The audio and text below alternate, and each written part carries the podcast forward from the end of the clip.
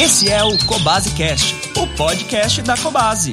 Olá, pessoal. Sou Luiz, biólogo. Ah, o frio, um período tão aguardado por muitos, não é? É, sim, a bem da verdade é que sabemos que não se trata de um período unânime. Assim como há pessoas que admiram imensamente essa estação, outras não se simpatizam com absolutamente nada que esteja relacionado ao inverno. Para os defensores, sempre haverá uma lista pronta e na ponta da língua das vantagens associadas ao friozinho. É o deleite ao tomar um chocolate deliciosamente quente, o dormir profundamente debaixo de cobertas aconchegantes, um relaxante banho quentinho, o conforto proporcionado pelos alimentos acalorados, como as sopas e caldos, por exemplo, dentre tantas outras muitas justificativas. Quando estamos em situação de vantagem, isso é, quando temos meios adequados para enfrentarmos o frio, é que, e aí sim, podemos aproveitar verdadeiramente os benefícios que o clima tem de melhor a nos oferecer. E esse é o ponto: estar preparado para o frio.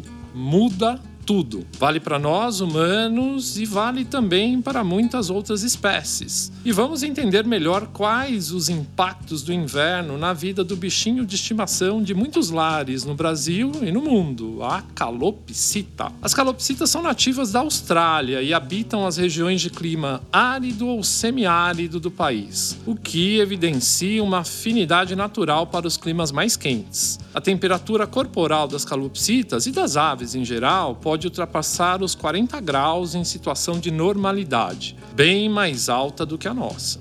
E é certo que uma ave lançada à sua própria sorte em um ambiente inapropriado, dentro de uma gaiola gélida e à mercê dos cuidados mais elementares, estará seguramente diante de riscos potenciais à sua saúde.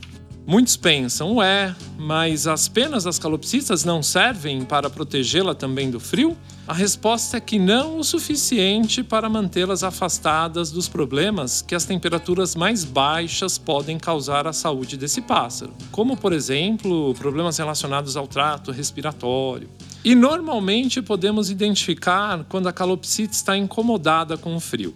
Ela ficará mais quieta, moada e quase imóvel. Evitará os puleiros e dará preferência de repousar no piso da gaiola. Suas penas ficam visivelmente eriçadas. Passará a maior parte do seu tempo encorujada, que é aquela posição que fazem ao dormir, colocando a cabeça embaixo das asas, sabe? E diante desse angustiante cenário, quais as medidas práticas que devemos adotar para ajudá-las a transpor esse delicado momento? Bom, o ambiente onde a gaiola está alocada importa muito. Evite os locais abertos, como as varandas e os quintais, por conta da corrente de ar e de ar frio, que inevitavelmente atingirão suas calopsitas. Alguns tutores preferem, ao invés de realocar as gaiolas para uma área mais segura, protegida do vento, utilizar lençóis ou mantas para cobrir as gaiolas, a fim de promover um aquecimento interno interno,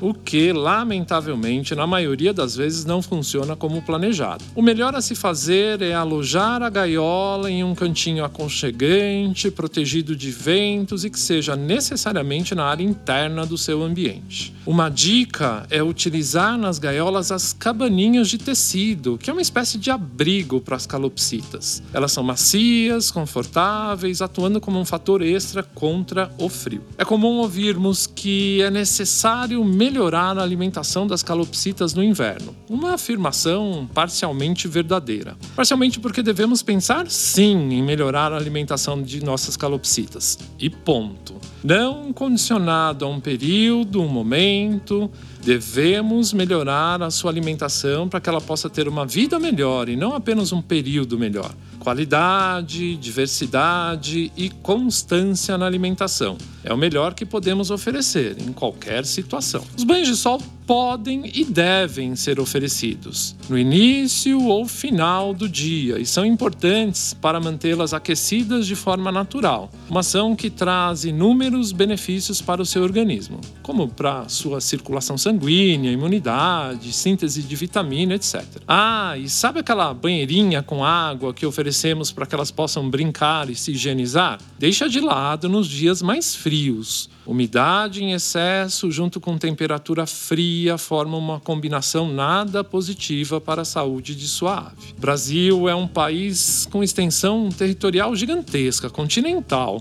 Sendo assim, o inverno pode ser mais ou menos intenso de acordo com a região onde estamos inseridos. Então, vale a pena acompanhar de vez em quando a previsão do tempo local para evitarmos surpresas desagradáveis. Devemos ter em mente que o cuidar é em si preventivo, ou seja, cuidar é expressar uma atitude de preocupação, de zelo, de inquietação pelo outro ser. E a prevenção se dá na manutenção constante do ato de cuidar. Por hoje é só, eu vou ficando por aqui. Obrigado e até uma próxima oportunidade. Siga a Cobase no Facebook, Instagram e TikTok. Visite nossas lojas, site ou app e encontre tudo para o seu pet.